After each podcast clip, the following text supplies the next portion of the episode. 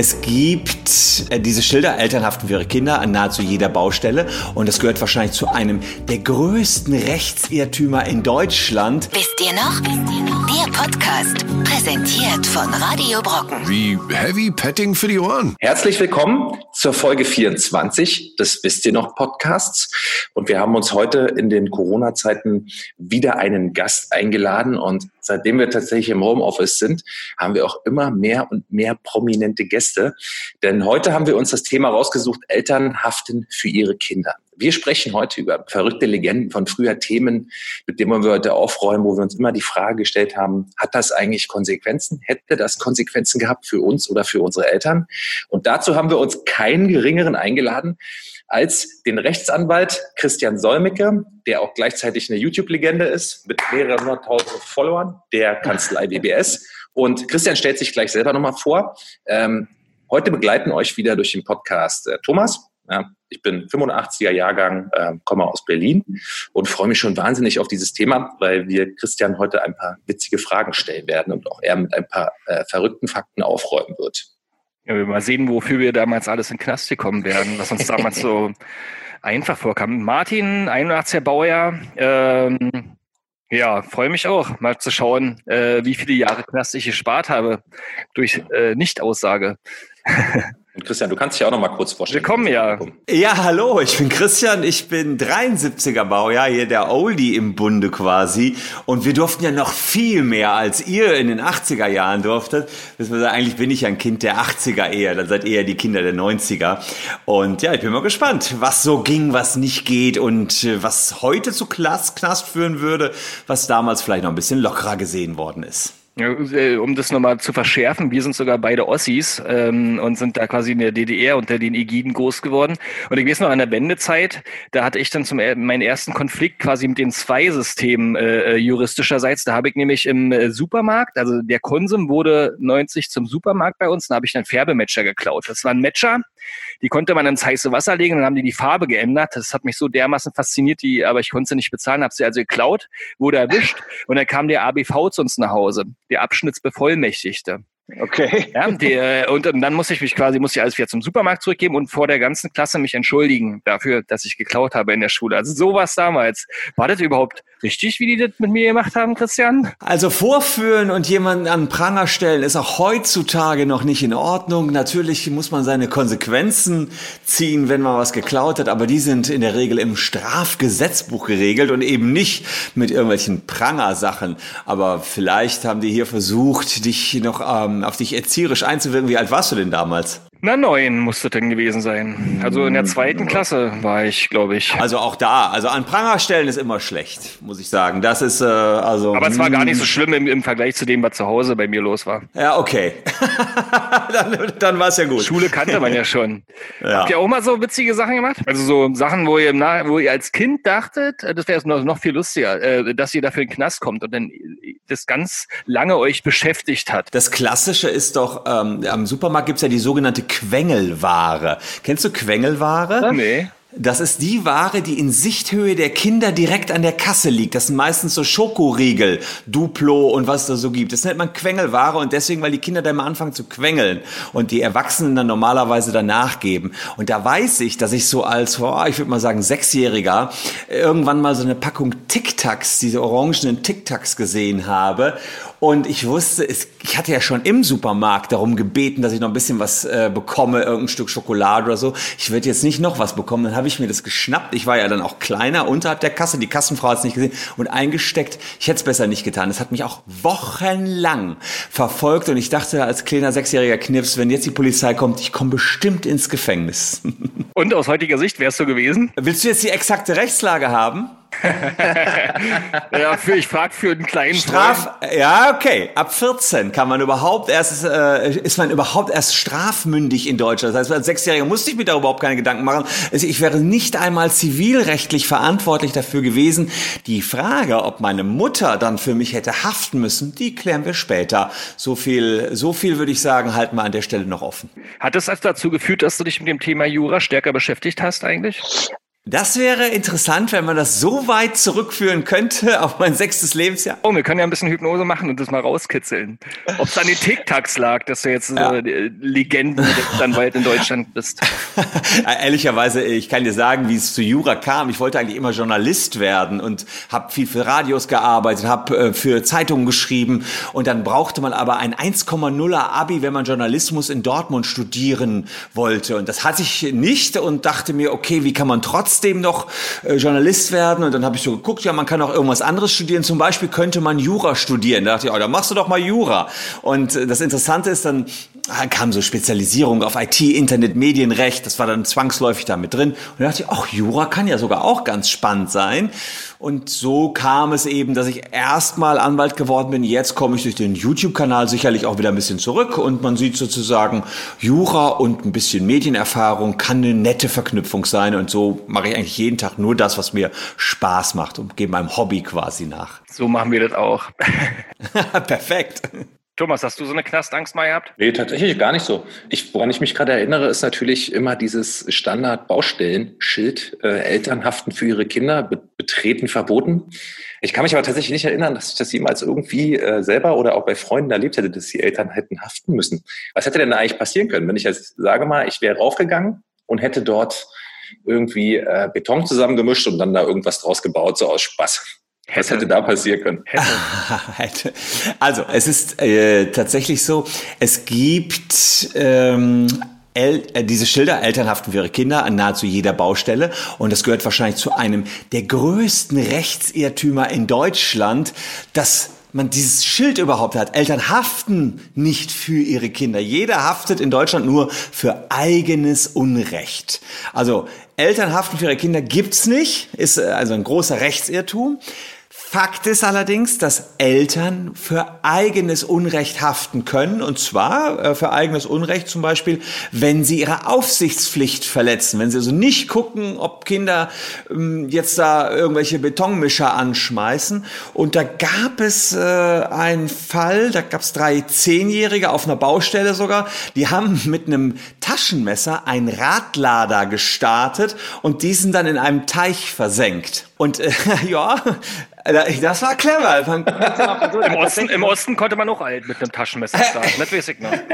Ja, also erstmal ja ganz clever und ehrlicherweise haben wir auch auf einer äh, Baustelle nebenan als Kinder immer auf so einem Radlader rumgespielt, sind da rein und haben immer versucht, den zu starten, nur wir waren nicht so clever. Wir haben den nicht gestartet bekommen. Äh, Fakt ist jedenfalls, die drei waren alle zehn Jahre alt. Und jetzt stellte man, das war der Radlader, der lag ja jetzt im Teich und war versenkt. Und das Oberlandesgericht in Koblenz musste sich jetzt mit der Frage stellen, haben die Eltern ihre Aufsichtspflicht verletzt? Nö, das war nicht so. Die Kinder durften im Wald spielen, sind dann gewandert auf so eine Baustelle, die konnten überhaupt gar keine Aufsicht haben, also Eltern konnten da nicht haften. Aber es hat gesagt, ja, liebe Kinder, ihr seid zehn Jahre alt, dass man mit dem Taschenmesser nicht einen Radlader starten kann und äh, darf und den dann noch irgendwo hinfährt, das musstet ihr verstehen, die haben selbst gehaftet. Alle drei Kinder mussten jetzt sozusagen den Radlader bezahlen. Ist ist so. Das ist so. Und wenn Sie das Geld aktuell nicht haben, hat man als derjenige, dem der Radlader gehört, 30 Jahre lang Zeit, das Geld von den Kindern einzutreiben. Könnte ja sein, dass sie irgendwann nochmal Geld verdienen. Meistens läuft es so, dass die Eltern dann sagen, komm, wir zahlen das jetzt für die Kinder. Müssen die aber nicht. Es ist eine Schuld der Kinder. Also ist ja mal wichtig, dass wir diese zentralen Fragen hier ansprechen und für alle Kinder, die zuhören, auch mal klar das, äh, wollte gerade sagen, ja, unser Publikum ist ja von drei bis sechs. Äh, aber das ist äh, ein schöner, schöner Start ins Leben, ne? mit so einer Grundschuld. Ja, so mit 30.000 Euro Schulden starten. Oder keine Ahnung, was so ein Radlader kostet. Möglicherweise sind die noch teurer, ja. Das ist aber ein schönes Thema. Lass uns doch mal zusammen die, die fünf äh, schlimmsten Bagatelldelikte, die wir so äh, als Kinder ähm, verbrochen haben. Delikte verbricht man nicht, begangen haben. Ähm, ja, ja. Äh, also so äh, heimlich rauchen, und sowas. Es gibt ja ganz viele Sachen, wie es eben auch Christa schon gesagt hat, so Sachen, die einen ewig beschäftigt haben als Kind, die man gemacht hat und dann gleich bereut hat, weil mehr passiert ist, als man dachte. Ähm, und äh, die Frage ist, wie würde man heute damit umgehen und äh, was hat es mit einem gemacht? Ähm, also wir gehen einfach Reihe um und jeder nennt so die äh, seine schlimmsten Bagatelldelikte der Kindheit. Ich fange mal mit was äh, Einfachen an. Meine Platz fünf war Ich habe damals im Konsum jedes Mal äh, nach der Schule Vanillezucker geklaut. Vanillezucker. Fünf Pfennig hat es damals gekostet. Und dann sind wir rein, haben immer so getan, als wenn wir für Mutti einkaufen gehen. Also immer so bewusst laute Gespräche geführt als kleine Kinder. Und dann äh, nachher schön den Vanillezucker immer, immer so genossen. Das war in Summe, also es hat ein, eine Packung hat fünf äh, Pfennig gekostet, ähm, aber ich glaube, in Summe, durch die Skalleneffekte und so, war das äh, sicherlich da am Ende 1000 Euro. Die du davon die du da weggenascht hast, ja, insgesamt. Mm, war auch eine Horde, waren immer zwei Kumpels mit dabei. Wir waren eine richtig illegale Bande. Okay, wer ist als nächstes dran? Äh, ich bin der Nächste, äh, tatsächlich. Also ich wollte jetzt auch gerade etwas klauen sagen. Früher war so Mhm. Cola-Dose klauen das Thema.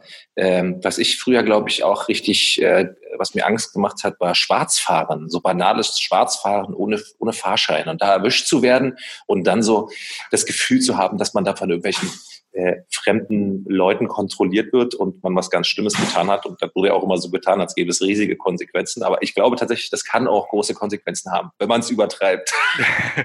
Wurdest du denn mal erwischt? Also hat sich das mal äh, entmystifiziert? Nee, tatsächlich nicht, aber ich kannte so, also auch so im entferntesten Freundeskreis hört man ja immer mal wieder so eine Geschichten. Also wahrscheinlich hat die schon jeder gehört, dass irgendjemand mal einen Tag ins Gefängnis musste, weil er seine ganzen Schwarzfahrtickets nicht bezahlt hat. Also so ersatzhaft oder irgend sowas. Äh, ich weiß aber nicht, ob das stimmt, aber das ist irgendwie so eine, so eine Geschichte, die gefühlt jeder irgendwie schon mal gehört hat. Und Ja, die Frage ist, kann das passieren tatsächlich? Ja, da kann ich erstmal äh, erstmal vielleicht noch im Anschluss auch eine Schwarzfahr-Story erzählen. Ist nicht ganz Kindheit, aber Anfang der Studienzeit mit meiner damaligen Freundin, heutigen Frau, waren wir unterwegs, hatten eine Radtour gemacht, sind mit der Bahn gefahren, wollten wieder zurück nach Köln fahren mit der Bahn, lösen auch brav die Tickets, weil wir nicht schwarz fahren wollten, sehen dann aber, dass jedes Fahrrad auch noch mal 6 Euro kostet oder 6 D-Mark waren es ja dann damals noch, ähm, kostet ähm, und wir dann entsprechend uns gedacht haben, ja, wir sind ja nicht blöde, wir hängen jetzt die Fahrräder hin und da kommt, kommt ein Kontrolleur. Wir saßen im Fahrradabteil als die Einzigen und der Kontrolleur sieht unsere Tickets, sagt ja alles gut und die Fahrräder gehören jetzt zu Ihnen. Wir so, nö, die gehören nicht zu uns. Ne? Hm, der Kontrolleur nicht ganz blöde, denkt sich, okay, ich habe auf den Tickets gesehen, die wollen bis Köln, das sind noch vier Stationen und er bleibt dann stehen an der Tür und wartet, was machen die jetzt mit den Fahrrädern? Er war auch schön doof zu lügen als einziger, der da in dem Abteil von den Fahrrädern ist. Auf alle Fälle sage ich zu meiner Freundin, Pass mal auf, wir lassen die Fahrräder jetzt hier, wir gehen aus, raus und äh, melden die dann nachher als vermisst.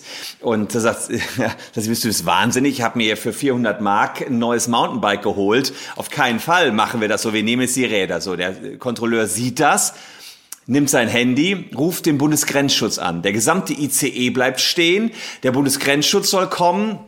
Ähm, er sagt ja, das macht jetzt 120 Mark Schwarzfahrstrafe, weil sie für ihre, die 6 Mark für ihre Tickets nicht gelöst haben. Äh, und der all, der, wir sind schon ein, wir sind schon raus aus dem ICE, warten auf den Bundesgrenzschutz und der gesamte Zug guckt aus dem Fenster, warum es nicht weitergeht. Und wir stehen nur da. Ähm, und ich sage, ja, ich, ich hole auch die 120 Mark, ich, ich habe eine EC-Karte und so weiter. Es dauerte vier, fünf Minuten. Und da sagt der Kontrolleur, weil der Bundesgrenzschutz nicht kam, haut ab, aber macht's nie wieder. Was soll ich dir sagen? Ich bin nie wieder schwarz gefahren. Ja, das ist auch so ein Klassiker halt, ne? Tatsächlich. Das ist wirklich eine ganz schlimme Angst. Ich wurde, ich, ich bin auch so ein Vermeider-Typ in der Richtung. Ich bezahle dann lieber die paar Euro oder Mark damals. Ähm, ich wurde auch nie erwischt, aber ich, ich habe immer äh, geschwitzt wie nix, wenn es mir mal passiert ist, dass ich wirklich mal schwarz fahren musste. Straßenbahn zum Beispiel kein Kleingeld bei gehabt und so eine Nummern, so dann drei Stationen, weil Todesangst. Also meine Platz vier. Äh, ähm, damals ein riesengroßes Verbrechen. Ich habe die Unterschrift meiner Mutter gefälscht, damals in Muttiheft, als ich einen Eintrag bekommen habe in der Grundschule. Oh ja. Das war auch Stress pur. Die war nicht so schwierig. Die hatte mal so mit so einer Abkürzung unterschrieben und am Ende so ein bisschen Kauderwelsch. Das ging. Das sah aber trotzdem natürlich überhaupt nicht ähnlich aus. Und ich glaube, im Nachhinein die Lehrerin wusste es. Ähm, aber hätte ich dafür in den Knast kommen müssen? Wie alt Das warst du denn? die weiß ich immer noch. Die haben mich also so stark beschäftigt, habe ich auch nie wieder gemacht. Wie alt warst du? Ach, keine Ahnung. Das war muss die dritte. Mehr, mehr als früh, 14 oder unter früh. 14? Nein, unter 14. Ah, super. Also, wenn Das wir war auch hier, nur also, einmal, Herr Rechtsanwalt. Ja, ist doch super. Ist doch super. Pass auf. Wenn wir hier jetzt über Strafbarkeit reden, Leute, Dann lasst jetzt mal alles im Keller, wo ihr noch keine 14 Jahre alt wart. Unten drunter sind wir raus aus der Nummer. Das ist doch schon mal die, die gute Aber es war, ja in, es war ja in der DDR, da gab's ja noch Sippenhaft. Na, okay, das Recht habe ich nicht Meine studiert. Eltern Das, wären dafür in den Knast gekommen. das könnte natürlich sein, dass das unter die Sippenhaft Woher kann der wäre. Junge denn die Unterschrift der Eltern? Das ist ja dann natürlich, haben die auch die Aufsichtspflicht quasi verletzt. Naja, wie auch immer. Es war ja Aber letztlich, äh, letztlich muss ich sagen, ich bin in so einem äh, Charity-Club, wo wir Bolzplätze in strukturschwachen Gebieten bauen, also Fußballplätze in strukturschwachen Gebieten bauen. Und den habe ich letztens einen eröffnet. Das war jetzt zufällig in Köln ein Bolzplatz. Kommt ein Junge zu mir an und sagt zu mir, hey, ich habe gerade gehört, du bist doch ein Anwalt. Kannst du mir eine Karte geben? Noch bin ich 13, ab, nächstes, ab nächstes Jahr bin ich 14, da brauche ich einen Anwalt. Ja? Sprich, er hatte, er war so lässig, er wusste, okay, alles, was ich hier mache, ist riesen Scheiße. Ich baue hier Scheiße jeden Tag, aber mir kann sowieso keiner was. Ich bin 13. Nächstes Jahr wird's aber ernst, da muss ich, brauche ich einen Anwalt. muss ihm aber die Story mit dem Radlader erzählen, weil er ja doch äh, in Fall Genau. hatten kann. Richtig. Aber dann hätte ich ihm mal den Unterschied zwischen Zivilrecht und Strafrecht erklären müssen. Dann wäre es wahrscheinlich auch schon wieder kompliziert Wäre ein bisschen geworden. lang geworden, der Tag. Ja, glaub ich auch. Ja, Ja, dann ja. in dem Moment sagst du, Komm, komm. nicht mein Bier. ja, stimmt. Bei mir ist die Nummer vier tatsächlich äh, das Thema Schule schwänzen. Beim Schule schwänzen gab es ja auch, wenn man so mit den äh, Schul Mitschülern, ich wollte gerade Kommilitonen sagen, mit den Mitschülern unterwegs war, dass man sich immer so irgendwie vor so äh, Polizeistreifen auch versteckt hat. Einfach so vor der Angst heraus, was macht denn, was passiert jetzt, wenn die uns ansprechen? So, was macht ihr hier die ganze Zeit? Wo seid ihr, warum seid ihr nicht in der Schule und so? Und da haben wir tatsächlich früher auch immer gedacht, dass das irgendwelche strafrechtlichen Konsequenzen haben könnte. Äh, Schule schwänzen. Ähm, tatsächlich kann es nicht für den einzelnen Schüler eine strafrechtliche Konsequenz haben. Es kann natürlich schulrechtliche Konsequenzen haben und es kann für die Eltern irgendwann eine Konsequenz haben, wenn die nicht darauf achten, dass ihre Kinder zur Schule kommen. Es geht nicht eine Schulpflicht. Und dann kann man tatsächlich irgendwann auch Bußgelder verhängen. Da gibt es immer wieder Eltern, die der Meinung sind, die Schule ist scheiße, ich erziehe meine Kinder selbst. Und da hat der Staat in letzter Konsequenz tatsächlich die Möglichkeit, durch entsprechend hohe Bußgelder und eventuell sogar zwangshaft die Eltern dann dazu zu zwingen, dass ihre Kinder in die Schule gehen. Also das äh, ist sicherlich so. Hier in deinem Fall war es ja so, das war so vereinzelt, also eine Straftat wäre auch das nicht gewesen, aber mh, in schlimmster Konsequenz kann sowas einen Schulverweis bedeuten und da hättest du ja auch keinen Bock drauf gehabt, Schule zu wechseln. Ne? Ja. Das stimmt, das stimmt. Teil Nummer drei, Martin. Ich überlege gerade, weil ich über, über 14 habe ich gar keine Straftaten mehr begangen, in der Tat. Ähm, da, da ist ja, ist ja auch egal. Ich meine, also, äh, unter 14, ich weiß jetzt, dass ich, dass ich nicht belangt werden kann, aber ich habe zum Beispiel immer damals bei uns im Ort, da fuhr die S-Bahn lang. Da haben wir es immer ganz cool gefunden, neben den Gleisen zu sitzen, irgendwelche Sachen auf die, auf die Gleise zu legen und zu warten, bis die S-Bahn kommt und die zerstört.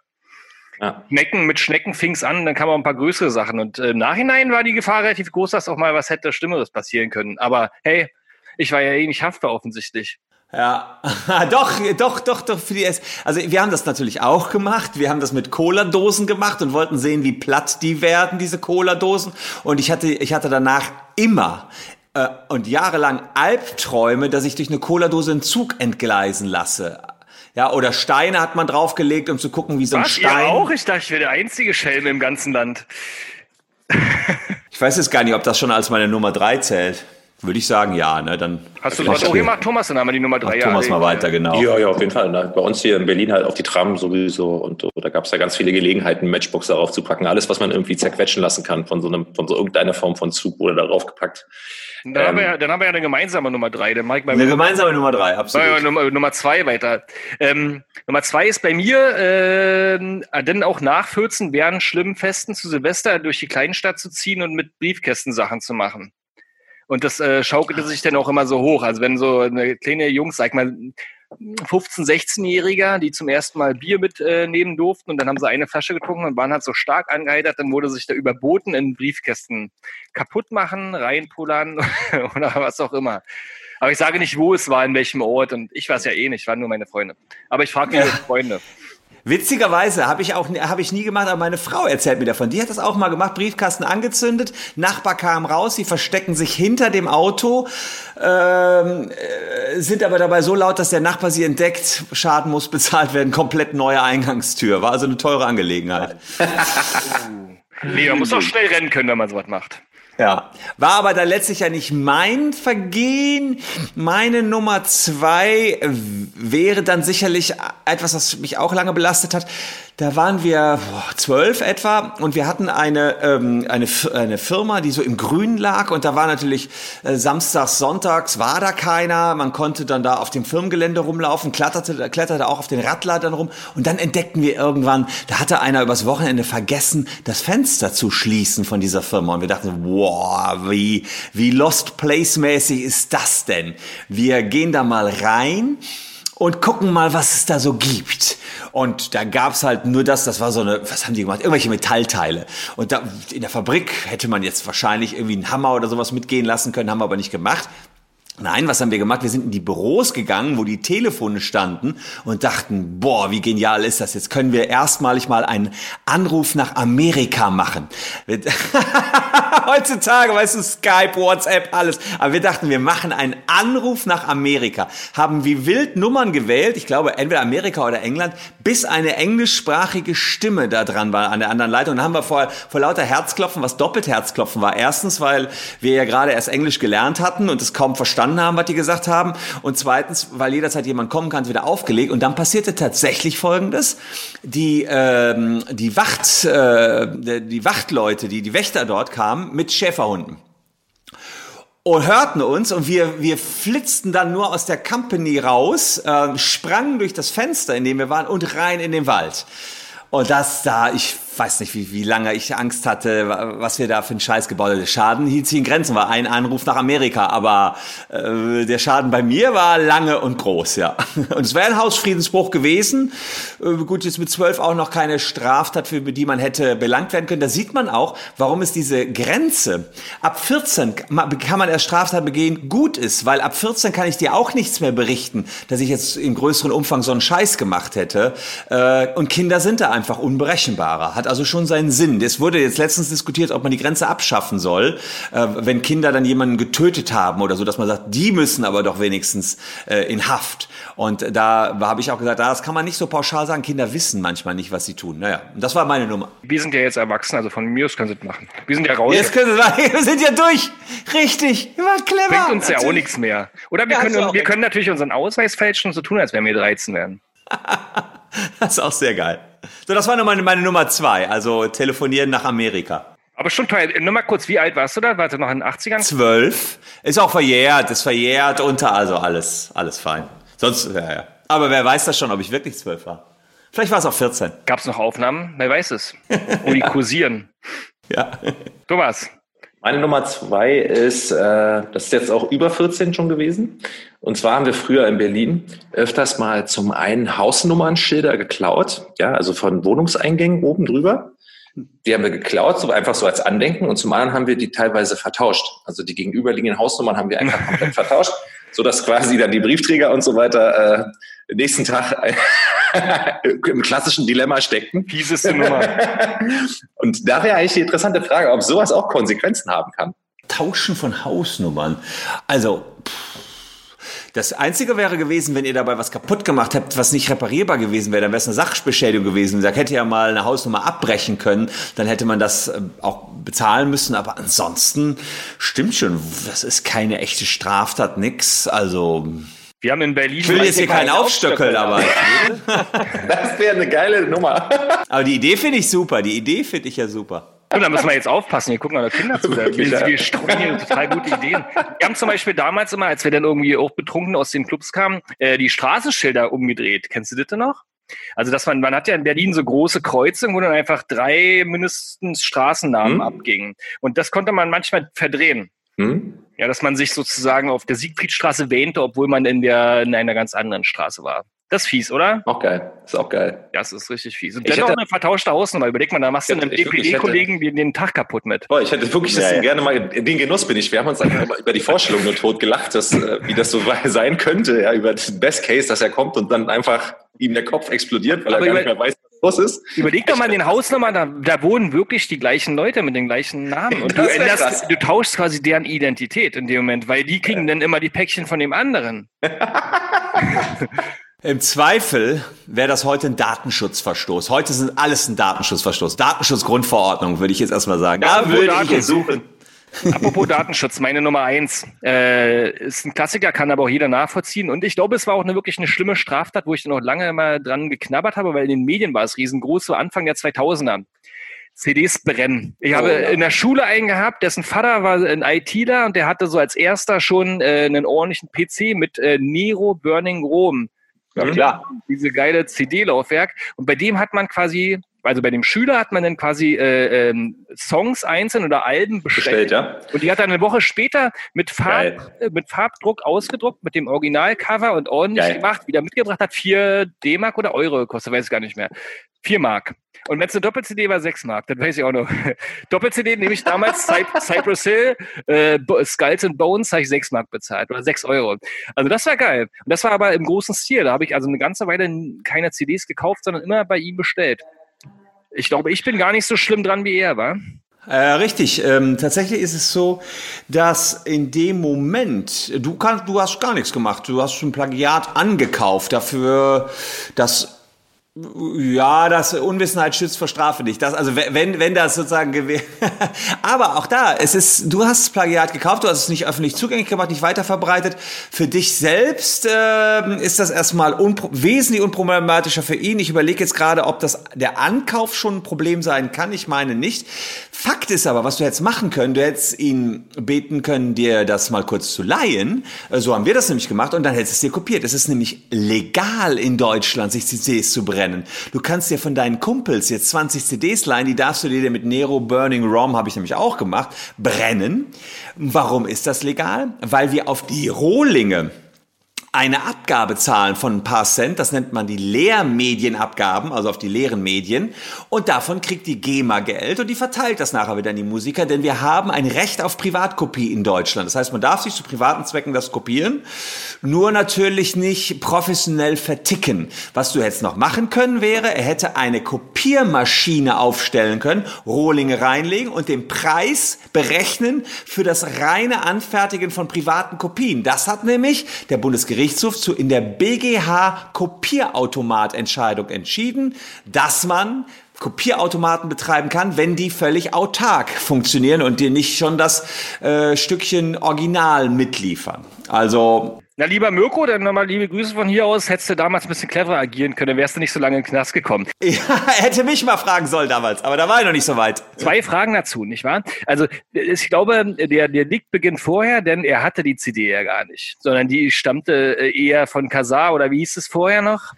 Ach so, von LimeWire, alles klar. Das war ja. Emule und so. Aber das müssen wir jetzt nicht vertiefen. Das ist ja Wobei, klar. da vertrete ich ja 70.000 Deutsche aktuell gegen die Musikindustrie, die sich bei Kazaa, BitTorrent und Co. etwas heruntergeladen haben.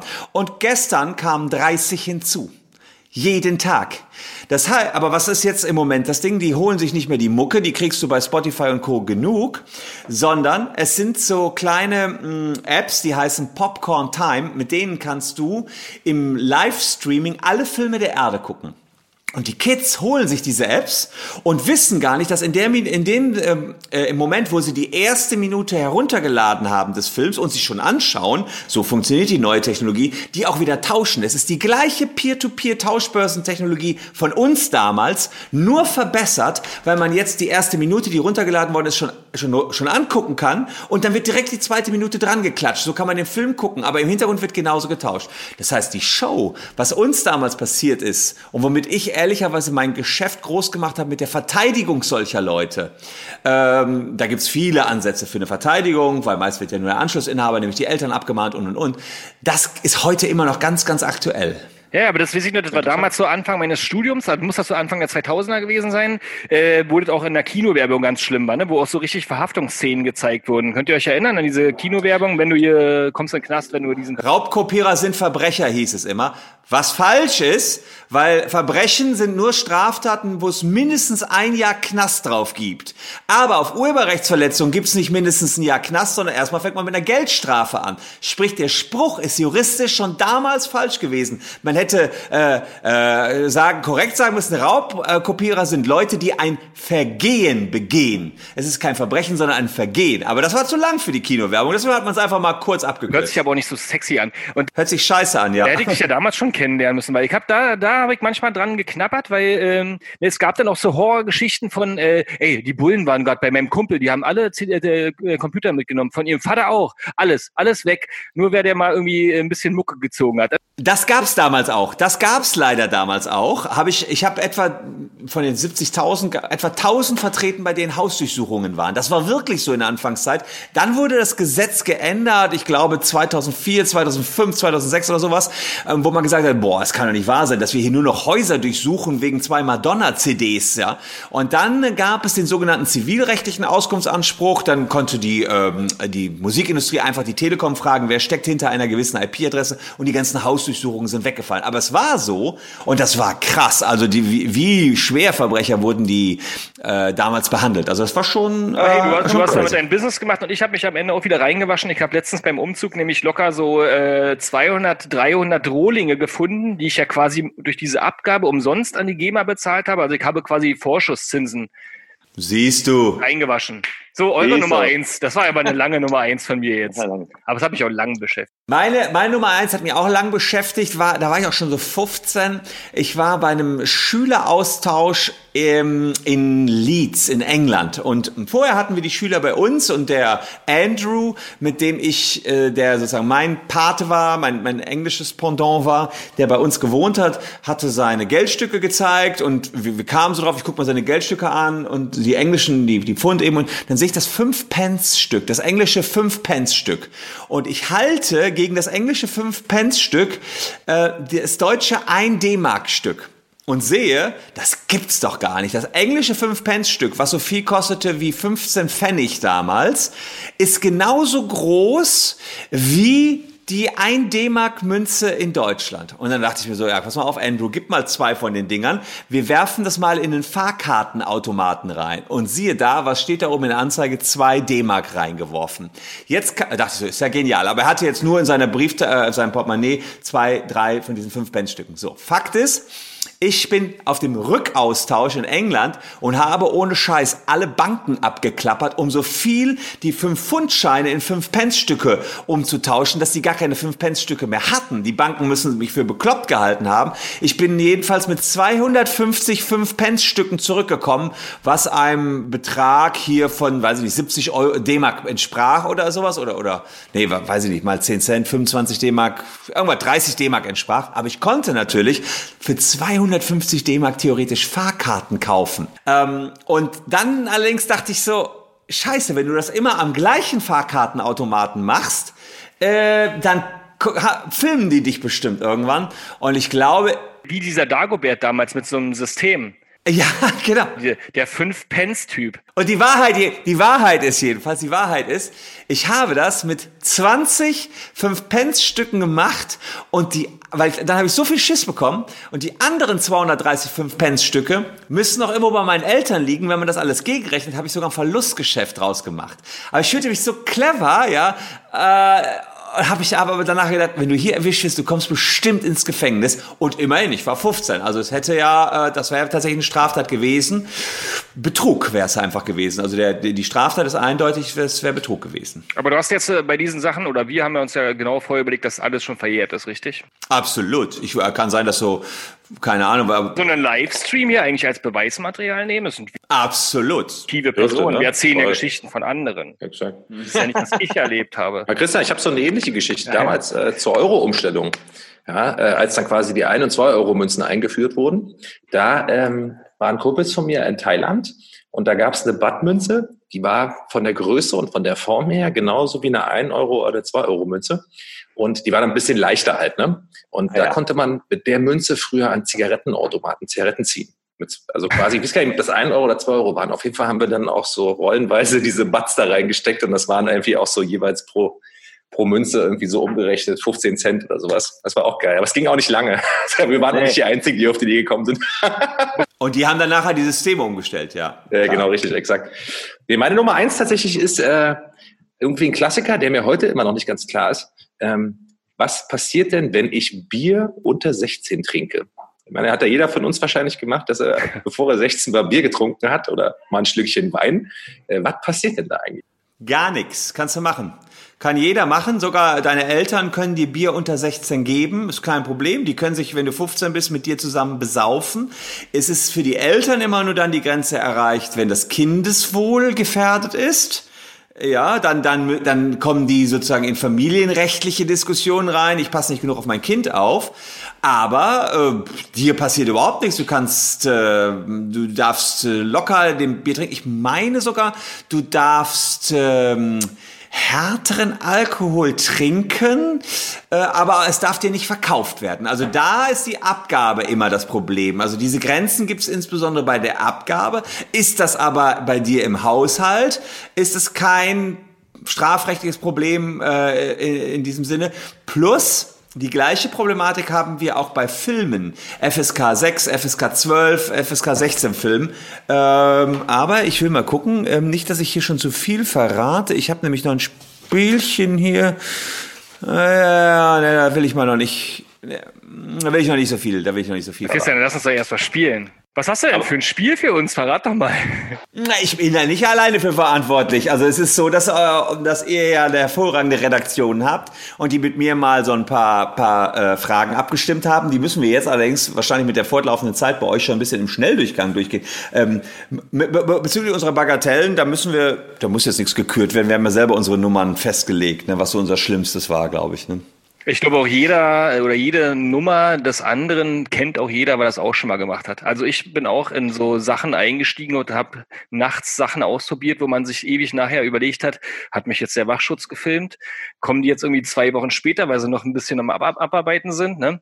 Also das war so, so, also ich war zum Beispiel mal in einer Turnhalle nachts, weil die Tür offen war von der Schule und dann haben wir da nachts, was haben wir gemacht? Wir haben Basketball gespielt. das war geil.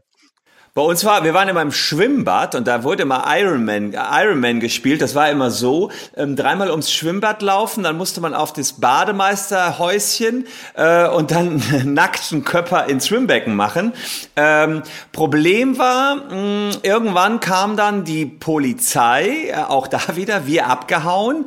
Äh, den einzigen, den sie dann erwischt hatten, war mein Bruder. Äh, die ganze Situation war insoweit misslich, als dass mein Vater Bürgermeister unserer Stadt, aus der ich komme, war. Und der, die, das war ein städtisches Schwimmbad und alle, die erwischt worden sind, mussten dann sozusagen bei dem äh, Betreiber des Schwimmbads Vorsprache halten. Und das war nun mal mein Vater, äh, sodass es da auch noch andere Ärger für gab. Ja, aber sehr geil. Na, dann lass also uns spielen. spielen. Ja, wir spielen mal. Also ich habe euch ein paar Fragen vorbereitet und ihr schätzt mal ein, wie das rechtlich so ausgehen würde. Äh, was denkt ihr? Ihr könnt euch einen Bierdeckel vorstellen, da sind so ein paar Strichlein drauf und man könnte auf die Idee kommen, ich kratze mit, mit einem Messer, was da liegt, mal so einen Strich weg.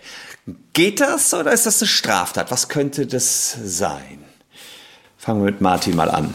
Ähm, ist eine Straftat, würde ich sagen. Das ist Betrug. Ah, Thomas? Thomas? Ich sag einfach mal nein. ist gut, 50-50 Chance.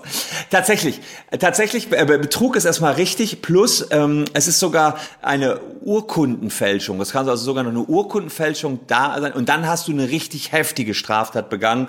Also hier Bierdeckel fälschen sollte man die Finger verlassen. Ich äh, habe hab noch eine ganz schöne, das war eins meiner beliebtesten YouTube-Videos, die Frage, darf ich mit einem Schild, ich fahre schwarz, schwarz fahren? Interessante Thomas. Frage. Äh, nein, ich sag ganz klar nein. Also darf man nicht. Na, schwarz, schwarz, fahren darf man, aber man wird trotzdem belangt. Ich, na, ich glaube, wenn du es zum YouTube-Video gemacht hast, denke ich mal, dass es äh, einen irgendwie enthebt, weil man protestiert oder sowas.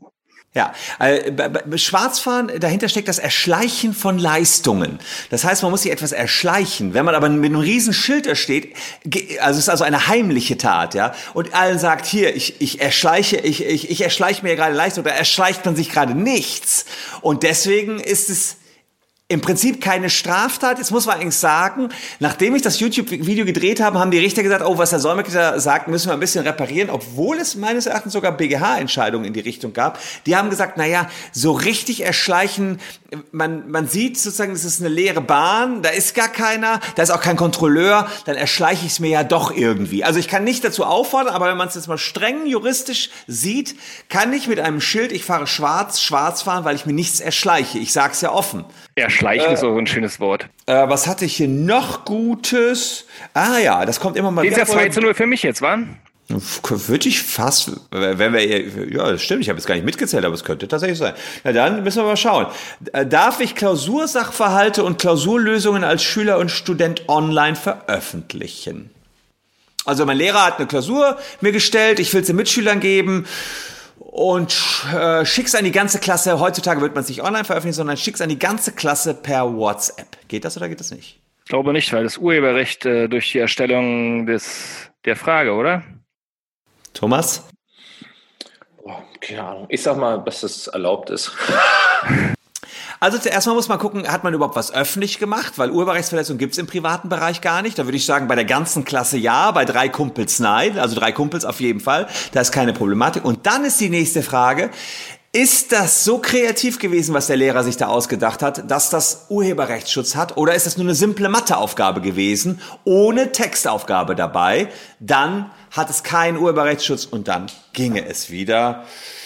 Ja, würde ich mal sagen, jeder ein Punkt. Ja, komm, Thomas kriegst du auch hin.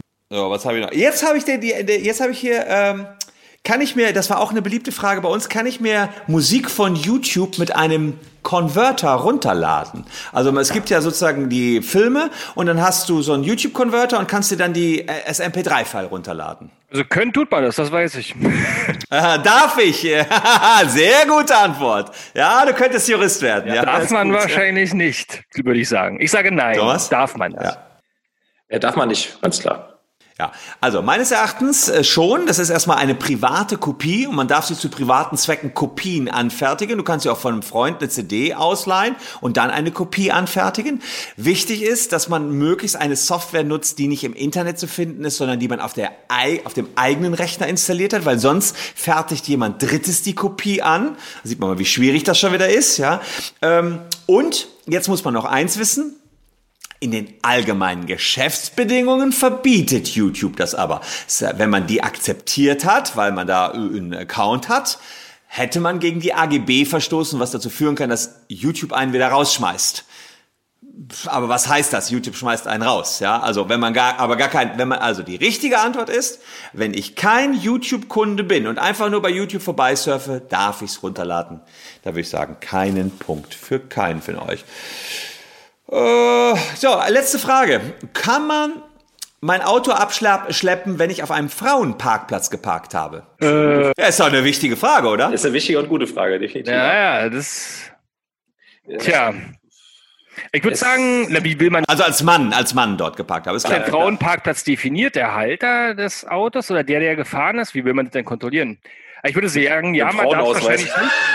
Man darf es wahrscheinlich nicht, aber, äh, aber, aber die Beweislast ist schon irgendwie schwierig, oder? Sozusagen. Oder ich würde auch sagen, dass es gibt ja keine Ausweispflicht sozusagen. Äh, und deswegen geht es, glaube ich, nicht, dass du einfach ein Fahrzeug abschleppst. Das ist, glaube ich, wahrscheinlich nur so ein, so, ein Gebot oder so, oder wie sagt man ja, das? So ein, genau sowas. Ja. Äh, es gibt tatsächlich in der Straßenverkehrsordnung kein Schild Frauenparkplätze. Das gibt es nicht. Und das sind dann immer nur Parkhäuser, die das für sich entwickelt haben, das Schild. Und die haben natürlich das Hausrecht. Und die können schon sagen, äh, du wirst hier des Parkplatzes verwiesen und darfst hier nicht parken. Abschleppen wäre wahrscheinlich unverhältnismäßig. Ähm, das müsste man dann auf, die, auf den einzelnen Punkt abstellen wie wichtig es ist, dass man hier wirklich als Frau einen eigenen Parkplatz hat äh, und wie sinnvoll es dann war, dass man dort abgeschleppt wird. Aber äh, der Betreiber eines Parkhauses kann das tatsächlich sagen. In der Straßenverkehrsordnung ist das nicht geregelt. Wobei ich an der Stelle nochmal alle darauf hinweisen will, an dieser Stelle fällt mir gerade ein, dass seit heute ja eine neue Straßenverkehrsordnung gilt, neuer Bußgeldkatalog. Der Führerschein ist weg, ab 21 zu schnell innerorts und 26 zu schnell außerorts. So viel Zeit muss sein, wenn ihr schon Juristen sitzen habt und wir ein aktuelles Thema haben, Dann weise ich auch noch auf die Straßenverkehrsordnung hin. Ja, man darf nicht mehr auf den, den, den äh, Fahrradwegen parken. Das wird, Boah, das wird richtig teuer, ne? ja, ja, genau. Äh, gibt sofort einen Punkt, äh, ich glaube 100 Euro, ja, ist ziemlich krass geworden, ja, also richtig heftig. Habe ich übrigens gestern ein YouTube-Video zu veröffentlicht, haben sich fast 100.000 Leute angeschaut. Neue Bußgeld-Tatbestände der Straßenverkehrsordnung ist äh, echt, äh, dass man sich das mal reinziehen muss, was da jetzt alles wie wird. Zweite Reihe parken, was viele in den Großstädten schon mal machen, äh, sofort einen Punkt und ich glaube 100 Euro. Also äh, hat bislang 15 Euro und gar keine weiteren Konsequenzen kostet. Also höchste Preiserhöhung. Hier sitzt zweiten ja in. Berlin-Kreuzberg, das ist bei uns gang und gäbe, dass die Leute sich über Hupen verständigen, wer jetzt wegparken muss. Also das ist eigentlich Äh, keine Einfahrt frei und nix, ne? Nix, in Köln doch genau das gleiche in der Innenstadt. Kreuzungen, Kreuzungen zuparken, ein Punkt 100 Euro. Äh, irgendwie Fahrradfahrer behindern, ein Punkt 100 Euro. Das wird so heftig werden. Ich habe ja eine Verkehrsrechtsabteilung bei mir in der Kanzlei. Die haben sich die Hände gerieben, haben gesagt, was da jetzt kommt an, an Fällen, das wird, das wird so krass werden. Also interessant, ja. Ist ja, ist ja, ist ja aber hier, jetzt mal wieder zurück zu Wisst ihr noch, habt ihr damals beim ersten Mal den Führerschein bestanden? Ja, Ja. Also die theoretische Prüfung. Ich auch, glaube ich. ja, ja, beides. Das ist schön. Eine Frage, die, ich, die mich schon immer, äh, die können wir ja zum Abschluss nochmal klären, danach machen wir noch unsere schöne Playlist, die mich und, und ganz viele andere äh, immer ähm, beschäftigt hat. Wie ist es denn, wenn man im, äh, im Rausch, wo auch immer, wie auch immer geartet, Blödsinn macht? Also ich, äh, nicht Autofahren und sowas, aber zum Beispiel äh, rufe ich dann mit, der, mit dem Telefon meiner Freundin in Amerika an. Also man fügt dem anderen irgendwie wirtschaftlichen oder was auch immer Schaden zu. Man ist aber so stark betrunken, dass man den nächsten Tag das gar nicht mehr weiß. Aber es gibt le- leider Aufnahmen davon und ganz viele Selfies. Ähm, wie sieht's denn da aus? Ich kenne noch aus Also- dem Studium freiwilliger und unfreiwilliger Rausch, dass es da so Unterscheidungen gibt. Aber ich kann es mir Ja. nicht mehr zusammenreimen, wie das. Also das, die eine Sache ist ja immer die strafrechtliche Komponente. Inwiefern kann ich dafür in den Knast kommen, wenn ich da irgendwas kaputt gemacht habe?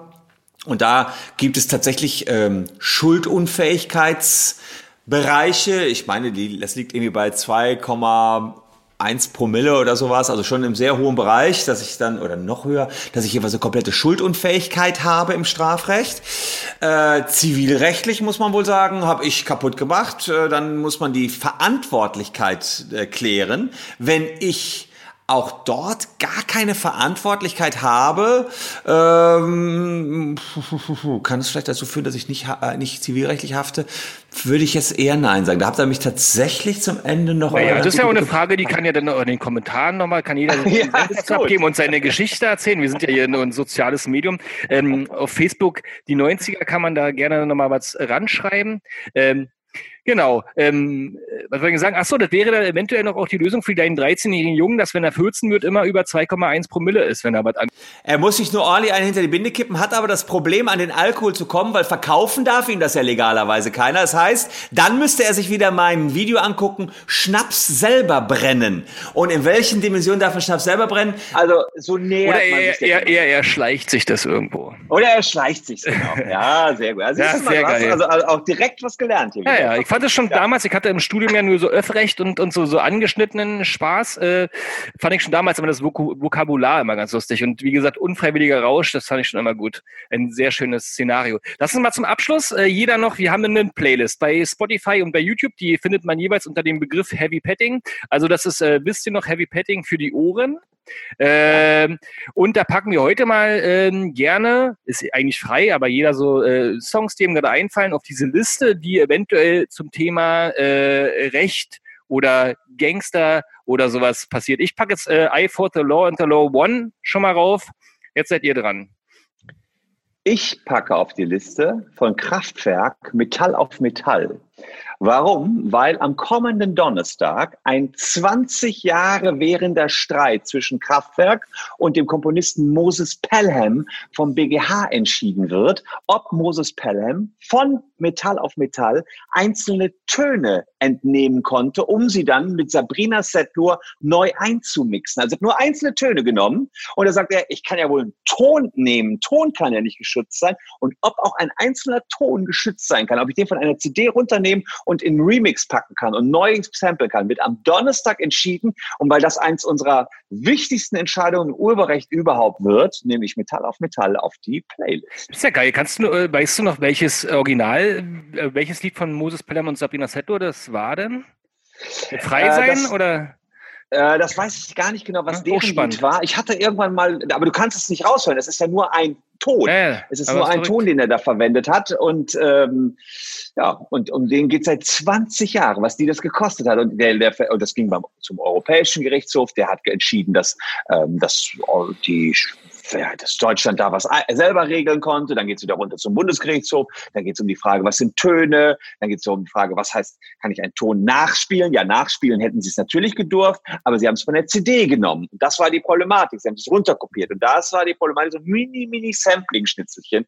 Und das, das, da warten wir dringend drauf auf die Entscheidung, wie Urheberrechtler. Am Donnerstag ist es soweit. Und jeder, der jetzt die Playlist hört, Kraftwerk Metall auf Metall, weiß, das ist der Streit, der Urheberrechtler seit Geil. 20 Jahren beschäftigt. Ja.